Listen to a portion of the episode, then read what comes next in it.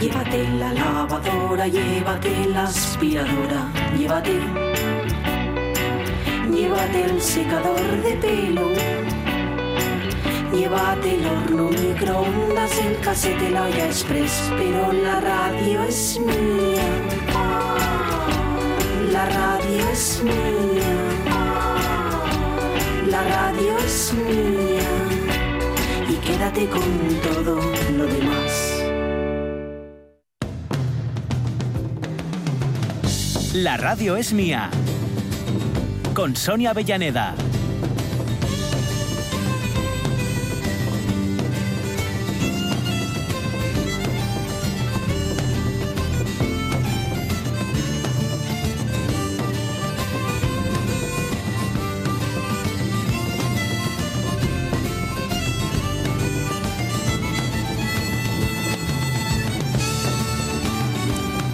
A ver, organización. Organización. Eh, tanto Otis como Genaro Malatesta Sí, sí. ¿eh? nos han puesto los puntos sobre las Sí, IES. sí, sí, nos han aclarado. Exacto.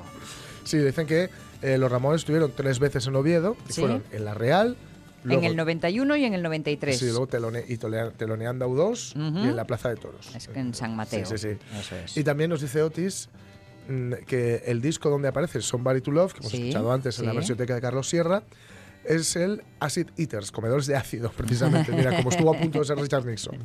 Sí. Un disco de versiones de sus canciones favoritas, preludio de la avalancha de discos a la recíproca, es decir, de grupos que los versioneaban a ellos. Y. Otis, lo siento, tenía que decir. Gracias, Otis.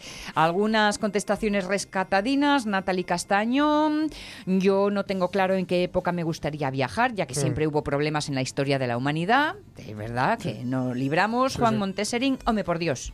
Para ir de sidras de cabeza a los 60. Con unos culinos, pues con los Lennon, McCartney, Hendrix, Jim Morrison, Jagger, Clapton. Esa sí que sería una buena farra. Estoy completamente de acuerdo. Juan Manuel Rodríguez Rego, yo con el que inventó la rueda. Estoy seguro de que algunos le dijeron que estaba loco. Y Javier Vázquez Lamelas, yo eh, el que estoy viviendo. Y los vividos, partiendo de mi condición de alcohólico reconocido, me gustaría tomarlo con Pelayo, por ejemplo. Lo de alcohólico y Pelayo. Vale, vale, no importa. Eh, y Ramón Redondo, 75 años para Tony Scott, el hermano de Ridley. Ah, sí, sí, Scott. sí, sí, sí. ¿eh? Y dice, en el cine Tony Scott tiene un notable nivel de entretenimiento, por ejemplo, ah, mira, Top Gun. Coima, Sí. todas las ochenteras. Sí, sí, Top. Gun, Super Detective en Hollywood 2, Revenge, Días de Trueno, Último Boy Scout, Amor a quemarropa, en fin, opa, ochentero total. El tren a Pearl Jam 1, 2, 3, esa me gustó mucho. Deja Vu, bueno, esa tiene un punto. ¿eh? Va, todas estas. ¿Qué más? Carmen Fernández, quizá a principios del siglo XX me tomaría un café con Virginia Woolf, ole, y con Emilio Par- Emilia Pardo Bazán. Estupendo. Bueno, pues ahí están. Creo que hemos rescatado ya todas las entradas. ¿Qué más cosas? Tenemos un fin de fiesta de viernes en donde mm, eh, los libros de Rafa serán Sí. la penúltima recomendación para este año. Y eh, algo de música no hemos hecho ni Fs musicales ni nada de nada. Eh, te- tenemos aquí unas que de, de Pachín Vale. sobre San Juan. Vale. Música Ah, para San Juan. Ah, que claro, muy- claro, que es este fin de. muy- Perfecto. fin, muy suyo. Oye, y hablando de música, hoy es un día sí, gordo, ¿no? Sí, sí, sí, es el Día Mundial de la Música, o uno de los días mundiales de la Sí, música. sí. Algo que al parecer empezó en Francia como el 80 y algo, ¿no? 82, algo así. Eso es. El caso es que eh, me llega una. eh, bueno, me llega y están haciendo una reivindicación desde eh, la Caja de Músicos. La Caja de Músicos, sabéis, es un local autogestionado que, que tiene, que hace una labor, mm, es decir, por encima de etiquetas y, eh, vamos, encomiable en lo que se refiere a tanto a traer músicos que vienen de fuera. Eh, en fin, hay un esfuerzo realmente y una, y una sincera. Y un sincero amor y un sincero aprecio por la música y por los músicos y, y por quienes la, la practican, ¿no? Vale. Y dicen que, eh, bueno, se fue creado hace 11 años, etcétera, denuncia las condiciones de trabajo a las que se enfrenta una amplia mayoría de trabajadores y trabajadoras que se dedican a la música y también denuncian que cada vez más concursos organizados por festivales, patrocinadores y promotoras se sirven de ayudas públicas y cuyos, cuyos premios consisten solo en poder actuar en el evento en el que se enmarcan, es decir, el festival, por ejemplo, sin remuneración ni contrato laboral alguno, es decir, sin ningún tipo de seguro, ni cobertura, ni nada. En el mejor de los casos, los grupos reciben una dotación económica que no cubre los gastos de desplazamiento, dietas y alojamiento de una banda de cuatro miembros y a menudo se les obliga a firmar contratos en los que ceden todos los derechos de su trabajo a la marca promotora de turno. Y citan concretamente aquí en la caja de músicos los, el concurso organizado por Mau en Madrid. Ajá, Dice, vale. señoros, promo- señoros promotoros, la música cuesta y no estamos dispuestas a pagar por tocar ni el día de la música ni ningún otro. Con lo cual, esto es cierto. Esto, evidentemente, no es una práctica mayoritaria, afortunadamente. Quiero decir, los promotores son necesarios, la industria es necesaria, los promotores son necesarios eh, para que podamos escuchar música y disfrutar de la música, porque, y en esto sí que hay que ir a muerte, y lo decimos muchas veces, la música cuesta. Sí. La música cuesta porque lo gratis no vale nada. Exacto. Y la música cuesta. Y quienes lo hacen también tienen la sana intención y la sana costumbre de eh, comer todos los días. Con lo Perfecto. cual, no está de más eh, bueno, recordar esto una, de, de nuevo, ¿no? ¿Has leído, señoros promotoros? Sí. Mm, viene Ah, así, es, eh, sí, lo pone así. Lo pone así. con un intento de que no sean ni ellos ni ellas. Eh, que sea algo, bueno, eh, es que mayoritariamente los promotores son, son paisanos. Ya, ¿no? ya, que por Entonces, eso serían va un señores poco- promotores. Claro, claro. Es que me quedé con la copla porque se hablaba de la E como posible Sí, alternativa, mm, sí, tal. Y fíjate, aquí es todo lo contrario. Lo que le da la poco- vuelta es la O en vez de la E. En todo caso, ya sabéis que bueno, para esto del lenguaje inclusivo, el caso de género, siempre está muy bien utilizar, eh, imaginativas.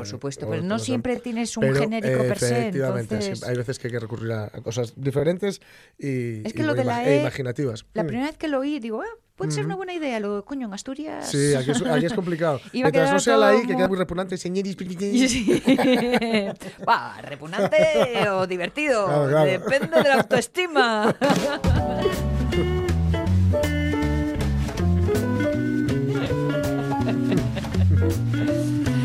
Eso, lo- cuando era pequeña, jugaba con mi prima a hablar en italiano. Y era decirlo Era todo con la I. todo con la I, Sí. como- como Aznar. Sí, i piccini mi vini, sí. i mi divertidi, mi silikin in litri, i mi divertidi. En que le mes fece les ebler que le. Me encanta. Eh, En fin, perdonadme la tontería, No, es que no. el, el viernes es el viernes Claro. y una tiene ya la Claro, lengua claro. fácil. ¿eh? Elisa Prieto, coach, sexóloga, especializada en autoestima, dependencia emocional, actitudes, conductas, incluidas las sexuales. que de esto hablar hablaremos, pero que tiene a nuestra autoestima en época de rescate. Elisa Prieta, ¿cómo, Prieto, ¿cómo estamos? Buenos días. Hola, buenos días, ¿qué tal estáis? Aquí, viviendo el viernes con toda su pasión. Con toda su- Exacto, exacto. Yo no sé si este, este espacio ¿no? de autoestima en apuros no sería mejor un lunes. Sí, que los el viernes es más fácil, ¿no? Claro, claro, porque el viernes a lo mejor tocamos ahí alguna parte nuestra que no nos gusta y ya quedamos ahí un poco pensando, ¿no? Cuando queremos realmente es dejar de pensar y relajarnos y disfrutar, ¿no? Oye, pues para dejar de pensar lo mejor Mm. el fin de semana, que a veces hasta tienes ayuda extra. Por eso, por eso, por eso. Te En ayudan fin. a subir la autoestima. Sí, sí. Exacto, exacto. Más dura será la caída. Pero hay que aprovechar los momentos y disfrutarlo como si no hubiera un mañana. Claro, ahí está, ahí Si está. no, no sí. disfrutamos ni de hoy ni de Claro, mañana. claro. Y esa es una expresión que, que, que, que utilizo mucho. Sí, sí, es verdad, esa frase la tengo Sí, sí, como si no hubiera mañana. a ti. Pues, a mí me encanta, ¿eh? a mí me encanta. Sí, sí, Lo que sí. pasa es que reconozco que el vivir aquí ahora no es muy fácil. No, no, no, no. Uf, es complicado, ¿eh? Es complicadín.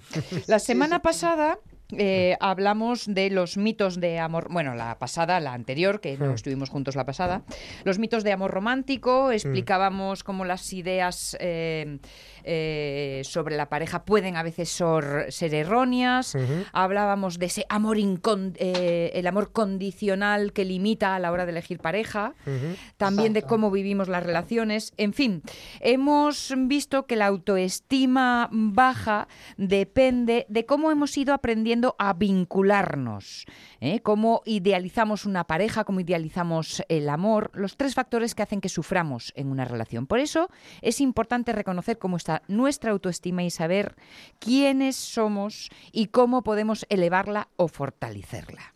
¿Y cuáles son las razones? Porque puedo tener muchas razones, pero las razones de peso son las que yo he elegido, ¿vale? Para poder eh, sentirme bien en mi piel y no tener este eh, concepto negativo sobre nosotros, ¿vale?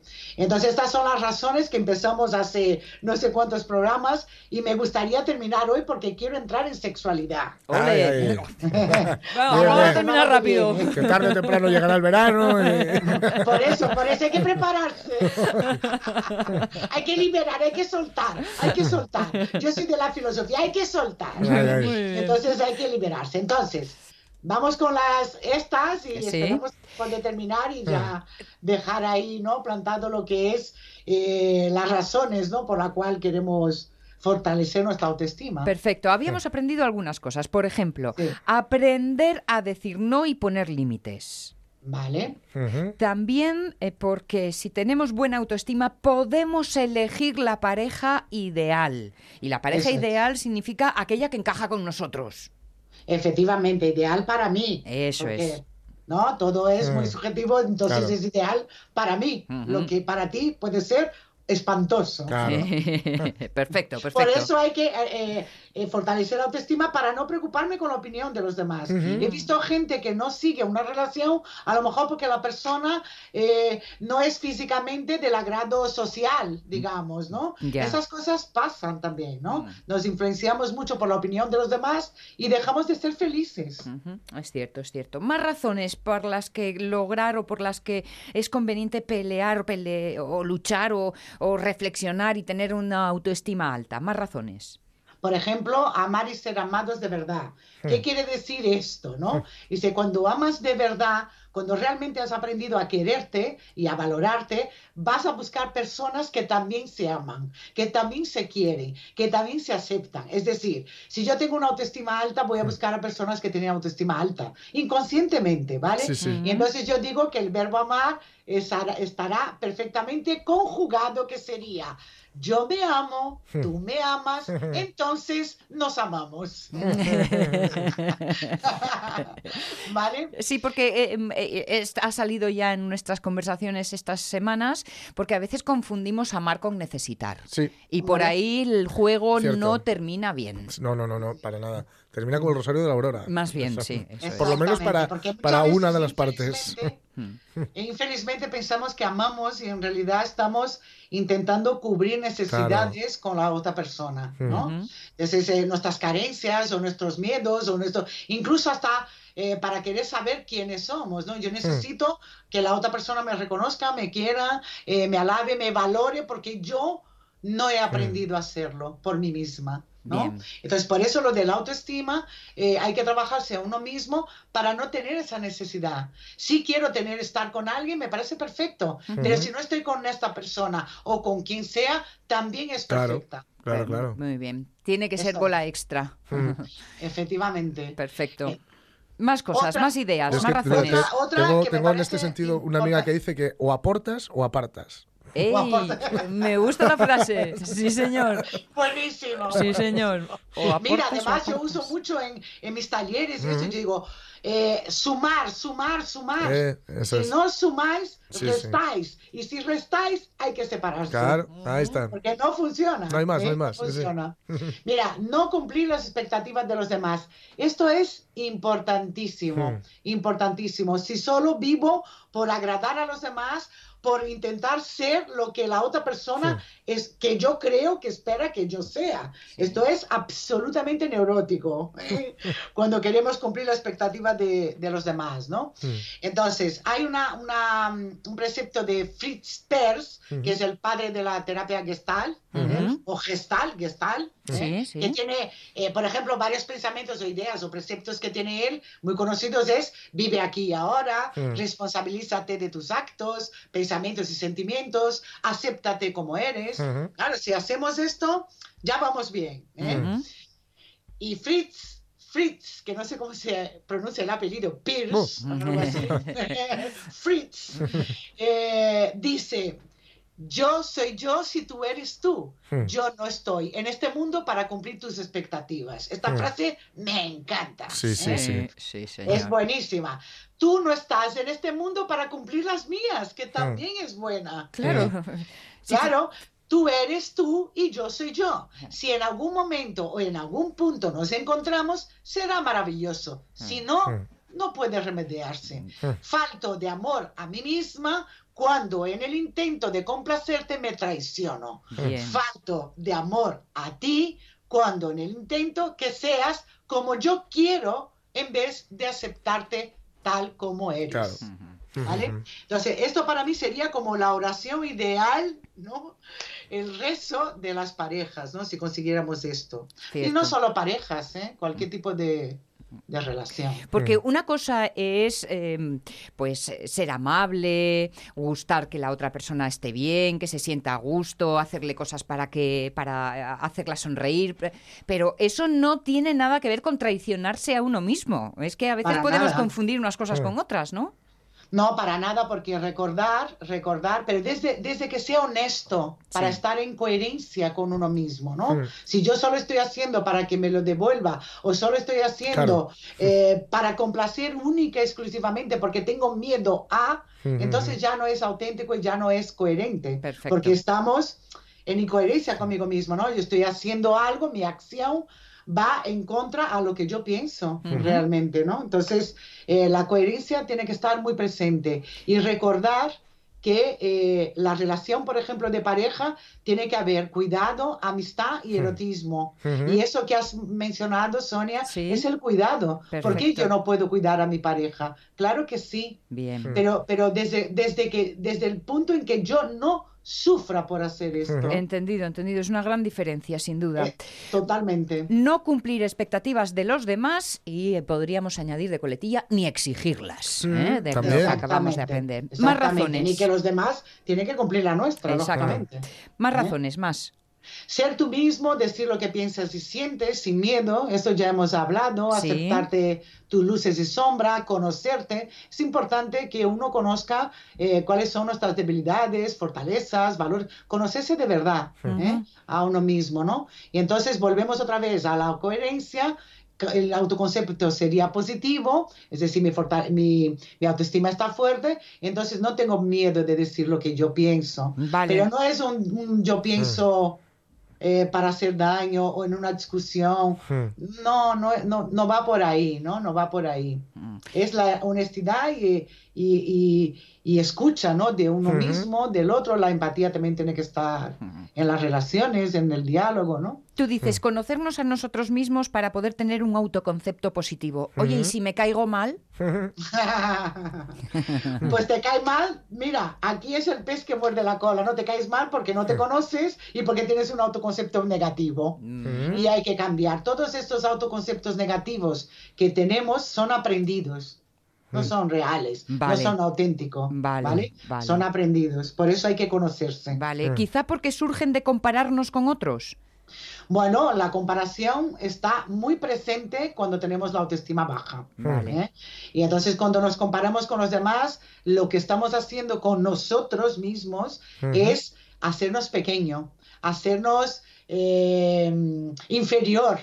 No lo hace la persona que nos siente, es que nos sentimos nosotros Ujú. por, lo, por lo que interpretamos mm, eh, de lo que está diciendo o haciendo la otra persona. Entendido. Entonces yo me comparo. Ah, pues sería mucho mejor porque fulanita, fulanito lo hace de mejor manera, por eso es más popular o más querida o siempre tiene pareja, no sé, cada uno tiene su, su pensamiento de comparación, ¿no? Pero lo único que estamos haciendo cuando hacemos eso es disminuirnos, es eh, despreciarnos, hacernos pequeño. Y, te ha- y eso hace que te sientas mal porque sale un sentimiento que se llama vergüenza. Mm, Y la vergüenza duele tanto o casi igual o más que la culpa. Caray, Uf.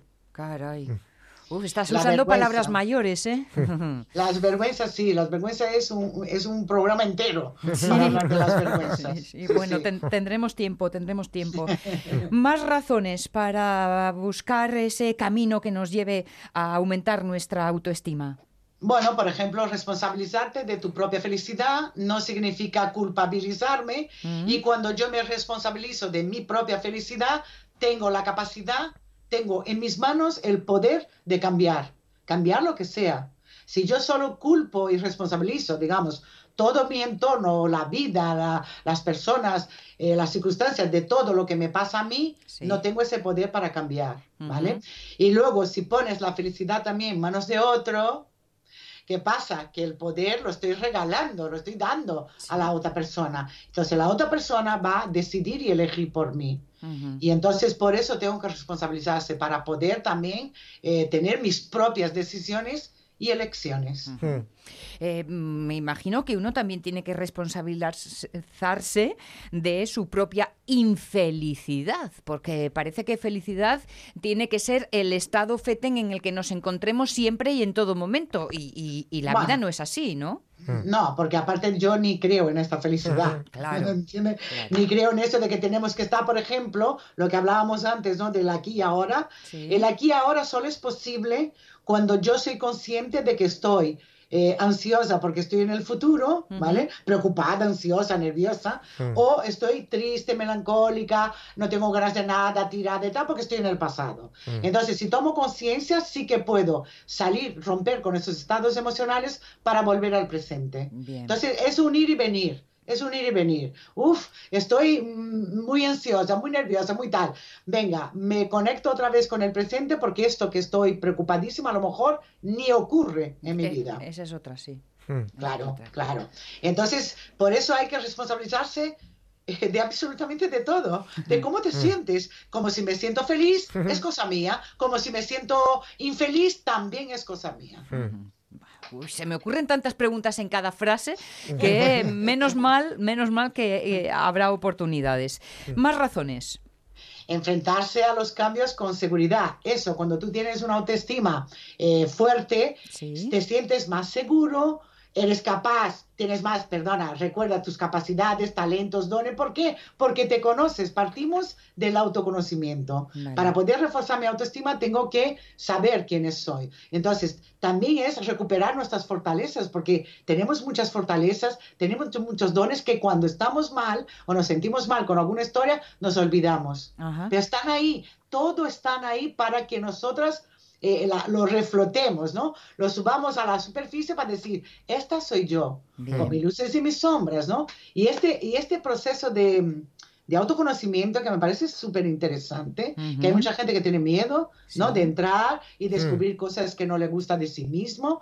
Pues mira, es un trabajo liberador, porque te libera de, los, de, de muchos miedos, te libera de, de falsas creencias, te libera de lo que te limita en la vida, de lo que realmente te hace infeliz. Pero tan ciegos podemos ser de quienes somos, porque mm, lo normal es que uno diga, va, pues yo me conozco perfectamente, sé cómo voy a reaccionar ante esta situación y ante aquella. Y sin embargo, mm, tan ciegos podemos ser de lo que está pasando de verdad por debajo. No creo que seamos tan ciegos, realmente creo que sabemos mm, absolutamente todo lo que, lo que está ocurriendo, digamos, ¿no? Pero depende de las circunstancias y del momento, Sí. mm, preferimos ver X cosas que las otras, Vale, ¿vale? vale. Y entonces por eso, por las necesidades que tenemos que cubrir y todo eso, cuando nosotros vamos ya relajando y tranquilizando todo esto y voy quedando como, yo lo digo a todos mis clientes, ¿no? Digo, quedando como un roble Ajá. firme en mí misma, Sí. ¿eh? de mi conocimiento y sé quién soy y conozco mis, mis debilidades también, conozco mis sombras. ¿eh? y sé que, que voy a, eh, puedo mejorar, digamos, si tomo conciencia. Si no, no. Y entonces yo creo sí. Eh, ¿Estamos totalmente ciegos? No. Yo Vale. creo que también vamos según las circunstancias, Mm. nos vamos moviendo. Ahora no me interesa eh, ser consciente de esto, Sí. pues no me interesa. Claro. Sí, Lo sí. miro, miro para el otro lado. Claro, hay un, Porque- hay un refrán que dice que no hay mayor ciego que el que no quiere ver. Exactamente. ¿Por qué? Porque tenemos, digamos, el cerebro, su función es de protegernos. Ujú. Entonces, todo, absolutamente todo lo que hacemos de forma consciente e inconsciente, todo tiene una intención positiva. Ese es un precepto de la PNL, ¿vale? Vale. Y sí tiene, es decir, ¿qué, qué me beneficia? ¿En qué me beneficia eso? Incluso estar en casa eh, encerrada me Hmm. está beneficiando en algo, aunque me sienta mal por esto. Entonces, todo eso se, se sabe, en el fondo se sabe, es parar, es parar y observar. Hay que Es lo que escarbar. no hacemos. Hay que escarbar un poco. Bueno, para cerrar el programa de hoy, eh, esas eh, tres frases, esas tres ideas para que queden como deberes reflexivos. Exacto, es de, de un libro que yo saco que me encanta porque es un libro entero, la gente si quiere, yo lo puedo recomendar, este Vale. libro, donde saco los tips, lo que hago es una, una, un resumen, súper resumen, ¿no? Por ejemplo, de la importancia de la actitud. Vale. La vida es una cuestión de actitud y la actitud es dependiendo de eh, mis creencias, de cómo yo me Mm. enfrento a estos momentos. Si yo tengo una actitud positiva, obviamente que las cosas me saldrán mejor o, o- o habrá menos, mm, eh, Menos, do- menos dolor en el proceso, ¿no? Menos dolor en, la. En el y estado. menos daños, ¿no? Si, si mi actitud es positiva frente a, a- a esto, ¿no? Y luego todo, todo, todo tiene un aprendizaje. Si todo lo miramos así, que todo, me- mi, mi frase durante muchos años de mi vida era que tengo que aprender aquí. Mm. Esa era mi pregunta que yo me hacía y me sigo haciendo hasta Ujú. hoy. ¿Vale? Entonces, porque todos, si empezamos a ver las cosas como algo que nos está enseñando la vida, mis circunstancias o lo que sea, Hmm. eh, ya va a doler, por supuesto, un golpe duele siempre, Claro. pero va a doler menos. Y voy a sacar algo de ahí. ¿Para qué? Para crecer. Sí, Porque que- nos metemos en, en- en jardines realmente porque queremos crecer, Bueno. ¿vale? Queremos crecer y aprender. a men- al menos que el dolor no sea inútil. Claro. Y- Se ha puesto. Exacto. Ya, exacto, ya metidos en faena, Ya metidos pues, en oye, daños. mira. Ya que estoy, jolín, ya que estoy, déjame sacar algo. Sí, claro. sí, señor, sí, señor. Esa, esa es una actitud positiva. Y, Exactamente. y una última idea, un último tip. Vale, por ejemplo, eh, no te rindas o la perspectiva lo es todo, ten paciencia, eso serían los, los tips de esa semana, ¿no? Ten paciencia y no te rindas, por ejemplo. Es un mensaje que me doy incluso a mí misma, ten paciencia y no te rindas. Porque cuántas veces hemos querido te- tirar la Sí, toalla claro, en lo claro, que claro. sea. Sí, es En lo verdad. que sea, incluso en algo que nos gusta mucho y que de repente dices, "Ah, es que merece la pena. Bueno, hay que, esto había que mirarlo más con lupa, Mm. obviamente, ¿no? Pero, pero bueno, hay que tener paciencia con uno mismo en primer lugar y luego con el entorno, ¿vale? Y si es algo que para ti es importante y que crees que merece la pena, pues no, no rendirse. Bueno, digo nunca porque es demasiado, pero por lo menos intentarlo como el de la bombilla, ¿no? El Sí. Thomas Edison, Sí, ¿no? sí, Sí, sí. No rendirse, no. al menos esta vez. Y como siempre es esta vez. Claro, claro, porque recordar el que dije yo creo que en el primer, primer eh, episodio, iba a decir, el primer Sí. encuentro con la radio es mía, el solo por hoy. Eso es, Sí, eso sí, es, sí, solo sí. por hoy. sí, Eso es, eso es. El quedar, quedar con el solo por hoy, Mm. ¿no? Entonces digo, venga, voy a intentar una vez más, solo por hoy. Y a lo mejor hoy pasa algo que te da ya el entusiasmo y la ilusión y la alegría que necesitabas en ese momento. Pues me alegro para mí y lamento para ti decirte que no solo por hoy, porque el viernes que viene volveremos a encontrarnos. ¿De acuerdo? pues sí, yo encantada, yo encantada. con, con eh, Elisa Prieto, que si queréis saber más de ella podéis localizarla en su página web y a partir de ahí todas las demás plataformas por las Sí. que se va comunicando con sus eh, seguidores, amigos, iba a decir oyentes, bueno, ahora también, También, también, oyentes, además de tu colección de podcast, en fin. eh, Ahí estoy. Si queréis encontrarla, ahí tenéis a elisaprieto.com. Elisa, el viernes más, ¿vale? Muy bien, venga, feliz semana, feliz fin de semana y feliz todo. Besos y abrazos. Besos. Chao, chao. luego. 12 y 41 minutos. Este domingo noche será San Juan. No. ¿es hoy noche o mañana noche? No, no, mañana, el domingo. El domingo noche, La vale. noche del domingo al lunes. Eso es, eso es. El momento en el que se enciendan las hogueras para eliminar la oscuridad de la noche más corta del año.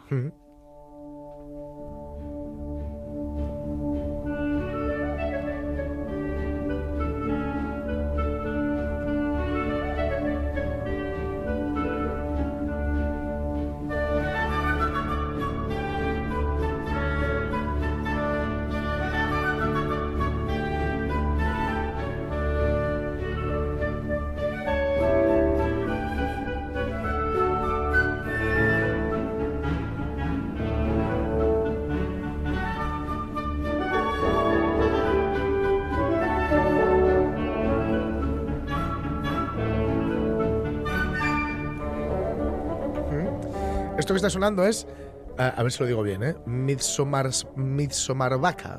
¿vale? Ole, Es la rapsodia sueca número uno eh, de Hugo Alpen. Hugo Alpen. eh, Esta, esta es una sección que vas a hacer por poderes, sí, ¿no? sí, sí, sí, esto, Vale. esto es Poncela Dixie. vale, vale. Eh, este hombre, después de haber escrito cinco sinfonías, varias bandas sonoras, dos ballets, un oratorio, una docena de obras orquestales y alrededor de 30 obras de cámara, con una dedicación en este caso muy especial a los arreglos de música folclórica para coros de aficionados. No, no realmente, después de hacer todo esto, la, la, vemos que la obra más conocida de él, o la única, es una, eso sí, con una popularidad inmensa y internacional, aunque limitada a la melodía principal e ignorando por lo general el nombre de su autor o atribuyéndola a uno de los dos directores especializados en música ligera. Percy Faith, primero en Estados Unidos, y Mantovani, que igual nos suena un poco más, Sí. luego en Europa, que hicieron triunfar una versión reducida, ya digo, de la misma con el título de Rapsodia Sueca. Ajá. Así fue, ¿no? Vamos a escuchar un poco más.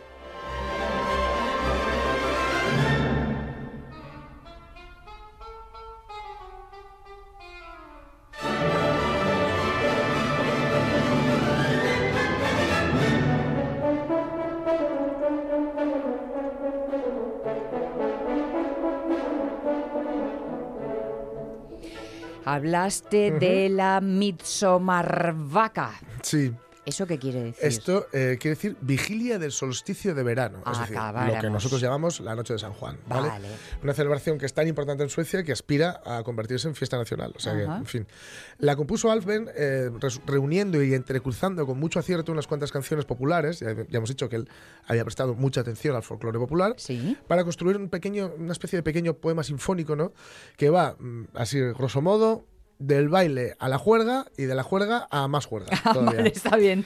Eso sí, ya sabéis que tanta juerga, para, para disfrutar de la juerga hay Sí. que tener un poquito de paz, un remanso de paz. Y aquí lo que hay es un descanso, Ajá. un descanso central Vale. para reponer fuerzas y hablar de cuánto calor hace, o no, Sí. en este caso. o no. que es un movimiento lento que, por cierto, antes hablábamos también de, de posibles inspiraciones, digamos. Sí. Eh, pues este, en este caso, bien pudo inspirar consciente o inconscientemente, es decir, pudo inspirar sin que se diera cuenta su autor o dándose cuenta su, cuenta su autor, a Gershwin, como está, mira, Josh Gershwin, grandísimo, Josh Gershwin en Summertime, sí. de su Porgy and Bess, ¿no? Vista del éxito, hay, decir- hay que decir que después de su estreno en 1903, el propio Alfber amplió la obra para un ballet que fue mm, posteriormente presentado en Francia por el ballet sueco con el título de La Nuit de Saint-Jean, es Vale. decir, La Noche de San Juan, que se mantuvo en cartel durante cuatro temporadas.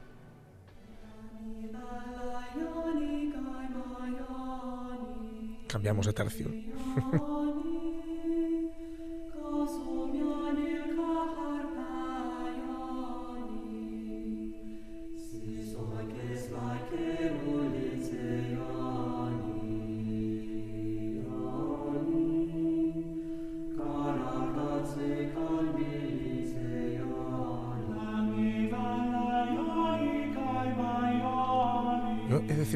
esta capela sí. ¿Cómo? Hombre. Esta capela sí. Hombre. Sí. Lo que escuchamos es la Qué canción de San suena. Juan de Bello Tormes. Suena genial. Mm, Sí, señor. Eh, que bueno, es- el, el autor fue, no, nació en, en Kusalu en 1930 y murió en 2017, hace relativamente poco. sí. Eh, la figura es evidentemente un orgullo nacional para la cultura estonia. ¿no? El eco internacional de su producción ha sido, mm, bueno, más que notable, ¿no? Con más de 500 partituras para coro, Vale. buena parte de ellas a capela, y partiendo de nuevo de melodías tradicionales del folclore estonio. Es que al hablar de la noche de San Juan es inevitable hablar de, de folclore, ¿no? Porque cada, cada pueblo Sí. tiene una noche de San Juan, porque es evidente lo Es que un- ocurre, ¿no? un es una noche muy corta, Sí, ¿no? sí, Entonces, aunque la más corta es hoy, el solsticio. Vale, bueno, realidad, pero bueno. en, en- ve en que- un resumiendo. Pero bueno, la de San Juan que quedaba mejor. Era, Sí. era festivo al día siguiente, entonces dijeron, venga, la ponemos aquí, ¿no? Eh, decía, eh, él utiliza mucho el folclore estonio y después de la Segunda Guerra Mundial, en 1949, entró en el Conservatorio de Tallinn, donde no pudo cursar los estudios de órgano al estar mal visto el órgano, el Ajá. instrumento del órgano, por las autoridades soviéticas. ¿Por qué? ¿Por qué? La relación con la música religiosa. Vale, claro. Acabáramos. Lógico. De nuevo, que- de modo que Mar se va de Tallinn a Moscú, Ajá. donde está entre 1951 y 1956, junto a Visaron Shevalin, un profesor que, pese a la presión comunista, estimulaba los acervos culturales propios de los alumnos. Es que lo que se intentaba, intentaba era homogeneizar la Unión Soviética, ¿no? Sí. Algo, en fin, absolutamente imposible, ¿no? Y desastroso como resultado y, y final. desastroso, claro. Desde tiempos inmemoriales la, la música y el canto han sido esenciales en la pervivencia de la identidad est- estonia y en la de cualquier pueblo, ¿no? Ujú. incluido evidentemente el asturiano. ¿no? La tradición de los festivales corales, que se inició en el siglo XIX, sigue siendo aún hoy uno de los eventos más representativos de, de la vida cultural estonia, ¿no? Al igual que y también hay- al igual que en otras músicas de raíz, pues su presencia, ya digo, fue puesta en observancia y censura por el régimen soviético para evitar cualquier tipo también de insurgencia nacionalista, que era otra de las, Ah. digamos, otro de los intentos, otro, otro de los demonios ¿no? que Sí, tenían, ¿no? Sí, sí. El 11 de septiembre de 1989, fijaos este año, es 1989, tiene que ver mucho, es el año en el que cae el muro de Berlín, etcétera. Ujú.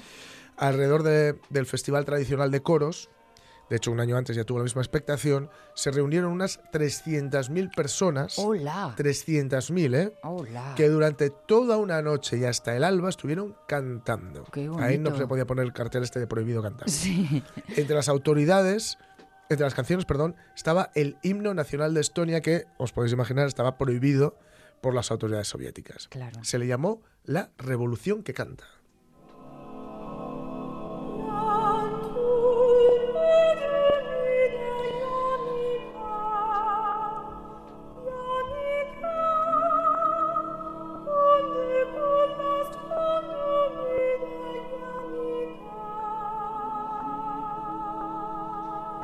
Esta la hemos escuchado en otras ocasiones. Esto Uf. suena ahora. Qué bonito, de verdad que es de, de, de impacto, vamos, de, de, de- de- me aprieto por Sí, sí. dentro. Sí. señor, sí, señor. Y has dicho que eran tres ejemplos de sanjuaninos. Ujú. El tercero es, eh, ya digo, es el que nos, en alguna ocasión hemos escuchado ya, ¿Vale? que es Una noche en el Monte Pelado.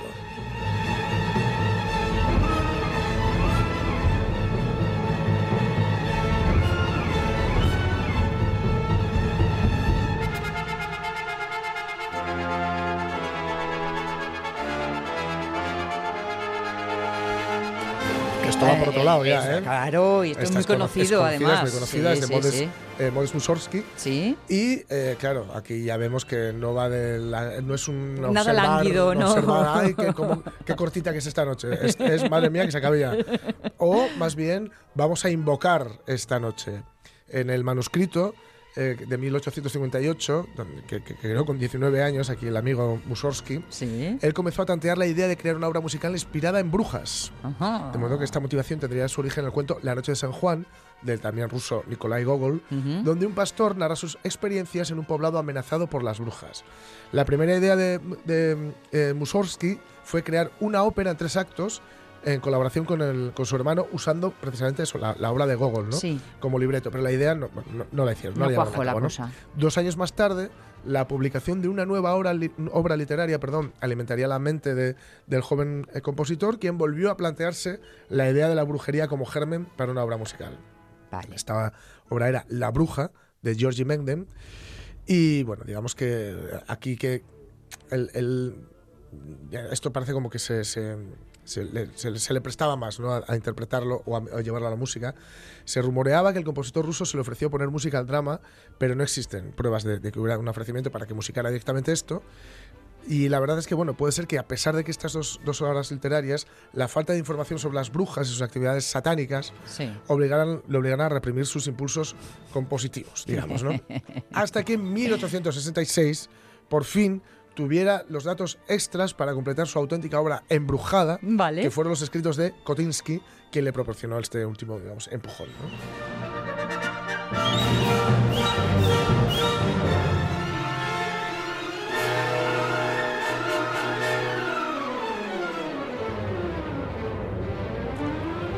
Decir, decir eso sí, que esta vio la luz después de la muerte del hombre. Tantas vueltas le dio. Y fue gracias a su compañero de fatigas, Rimsky-Korsakov, grandísimo Rimsky-Korsakov, que rescató la obra, que, que, bueno, fue, fue mutilada, en fin. Y ahora, pues ahí está, La Noche del Monte Pelado, que es una preciosidad Uf. intensísima y acongojante. cuidado. Exacto, exacto, intensísima, sí señor. Tres estilos diferentes, tres noches de San Juan, disfrutadla todo lo que podáis y el lunes a ver cómo, cómo vamos llegando.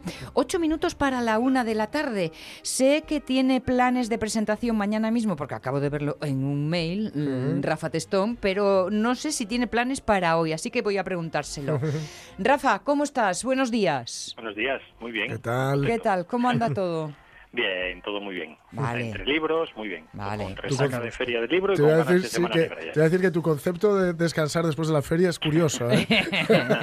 Tú descansas jugando como Messi, ¿no? Sí. Así, así. Quien por su gusto corre jamás de la vida cansa. sí, sí. ¿eh? Vale. Sí, sí, sí. Metido entre libros, que entro en nada ya preparando cajas para la Semana Negra. Para la Semana Negra, claro. Vale, vale. Por un momento creí que ibas a decir para empezar el curso, iba a decirte, chico, no, tan rápido no. Pero, ah, Semana Negra, vale, También, vale. también, eso, eso también empieza, Calla, calla, calla, calla. Sí, sí, ya empiezan a llegar las primeras listas. Vale, he visto mañana sábado Minerva Va- Varela presentando Frágiles Recuerdos. Sí, Vale. mañana, mañana va a estar aquí de Ediciones Camelot y hoy tenemos a Eduardo Arias, que tiene una serie de novela negra ambientada en Gijón y hoy va a presentar su nuevo su nuevo libro, su Vale. nuevo volumen Bueno. de esta serie. Sí, nada, nada, ayer estuvo Braulio, Ah, sí, T. Senorio. Senorio estuvo Sí, aquí también presentando. Sí. A ver Y si el- le llamamos un día que se venga por el programa, hombre. el- este Río Tao es una delicia, Sí, los ¿eh? cuentos de Río Tao, sí. Yo Tengo- creo que lo merece la pena. Tengo mucha gana. Eh, tengo, tenemos, tienes Mm. siete minutos. Nada, tengo como 12 libros, pero vamos a seleccionar. Pero con tu habilidad, payon, payon, payon, directo al grano. Nada, vamos con, con algunos, los que nos dé tiempo, que todos son muy recomendables. Mira, Vale. El primero es de, de un físico teórico, que es Alan Lightman. Además me gusta mucho porque este hombre es físico teórico y trabajó como profesor de astronomía y física durante más de 20 años en Harvard y ahora es profesor de humanidades en Massachusetts. Qué Las bueno. cosas que pasan en Estados Unidos. Y acaba de publicar, bueno, acaba de publicar no, porque es un libro que salió en 1993 y que ahora acaba de, de publicar en España, Libros del Asteroide, que es Los sueños de Einstein Ah, con una traducción además de un gran escritor como es Andrés Barba. Y aquí lo que nos, nos lo que nos hace este Alan Lightman que es físico pero también domina muy bien e- el arte de las letras Claro. es imaginarnos a, a un joven Albert Einstein en 1905 en Berna trabajando en una oficina de patentes y ahí este joven Einstein él lo va lo va a imaginar soñando todas las noches con la teoría de la, de la relatividad y ficcionando un poco un mundo en el que el tiempo se rige de, de maneras diferentes. Por una parte habría un, un tiempo, un mundo en el que el tiempo se congela, en el que en el momento en el que somos más felices, Sí. y en otro el tiempo transcurre hacia atrás o bien avanza más rápido eh, en un barrio que en otro. Entonces va, son 30 relatos que nos va contando esa, esos sueños que pudo haber tenido un joven Einstein, entonces nos va metiendo también en el mundo del arte, en el mundo de la ciencia, bueno. pero de una manera muy poética, muy hermosa. Qué bueno. ¿Cómo dices que se llama? qué pinta, ¿eh? El, el libro es Los sueños de Einstein. Los sueños de Einstein, vale. Lo- el escritor Alan Lightman eh, se publicó en Estados Unidos en 1993, pero llega ahora a España de la mano, como siempre, de libros del asteroide que siempre están atentos a rescatar joyas. Además, bueno, con la traducción de Andrés Barba. que- Qué guapo y qué bien editan siempre. Sí, Sí, me encanta, siempre. me encanta. Qué bonito. Los sueños de Einstein. Vale, más cositas. Pues mira, una serie de la que yo creo que fui recomendando libro tras libro y volumen tras volumen porque me parece una de las grandes series de- del último, de, bueno, de este siglo, perdón, que es el de Cal o Nausgar, Hombre. serie que es Mi lucha, la autobiografía, Sí. y ahora por fin... ¿Ya va por el último? luz El último, Sí. titulado Fin. Sí, sí, sí. Joder, estoy, estoy en, el, en el cuarto todavía yo. Ya que te está encantando. Sí, sí, sí, es, sí. es un mundo diferente el, Sí. el que te sumerges con... Es con- tremendo, es tremendo como, no sé, no sé. Por un lado, qué difícil, eh, que- o sea, qué, qué- qué diferente es esa cultura, la cultura, Sí, en este sí. caso noruega, etcétera. Y por otro lado, eh, no sé, no sé, es que mira que lo que está contando ta- no, no es ajeno, es, es tal vez por eso, porque no es nada ajeno, es algo que, Sí. que todos lo reconocemos, pero la forma en la que lo cuenta, no sé, me, me parece una maravilla, de verdad.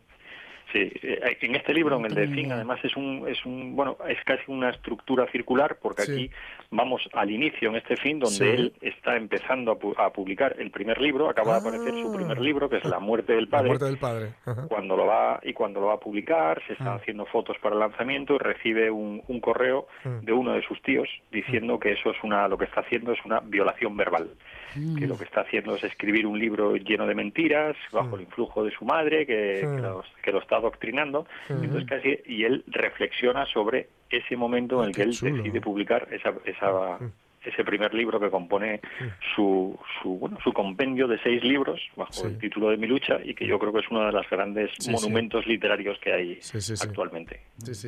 Fíjate Vale. que me, me acabas. Ahora que dices, es que yo soy muy. ¿Sabes una de las razones, fíjate qué tontería, por las que me- se me estaba atascando el seguir con él? ¿Por qué? Era porque no estaba publicado el último.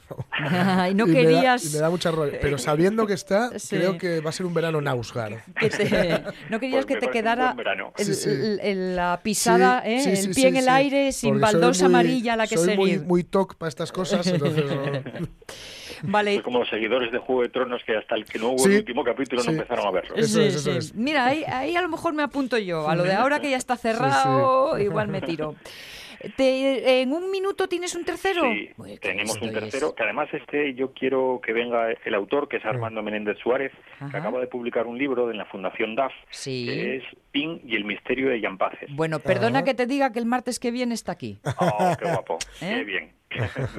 Me- alegro mucho. No sé si tuvisteis ocasión de tener el libro en la mano. Nos Mm. lo mandó y es una belleza. Es una hermosura de libro con las ilustraciones de Mariano Moré. Sí. Y bueno, eh, es, una joya lo que, lo que hace Armando. Además, el, el gusto con el que escribe y sobre todo el mensaje que al final subyace en todo esto, porque es recuperar también ese momento en el que Asturias fue algo Sí. y que ahora eh, está todo el talento asturiano, todo en- está en la inmigración. Entonces se centra en esa mina de Yampaces de finales del siglo XIX, principios del XX, pero hay un momento en el que él, eh, bueno, él, él os lo contará, como el, el pueblo del condado tenía luz eléctrica antes de que en Madrid andaban todavía con, con luz de gas, por ejemplo. Eso oye muy asturiano. Pegamos Sí. los primeros y luego abandonamos la Sí. lucha.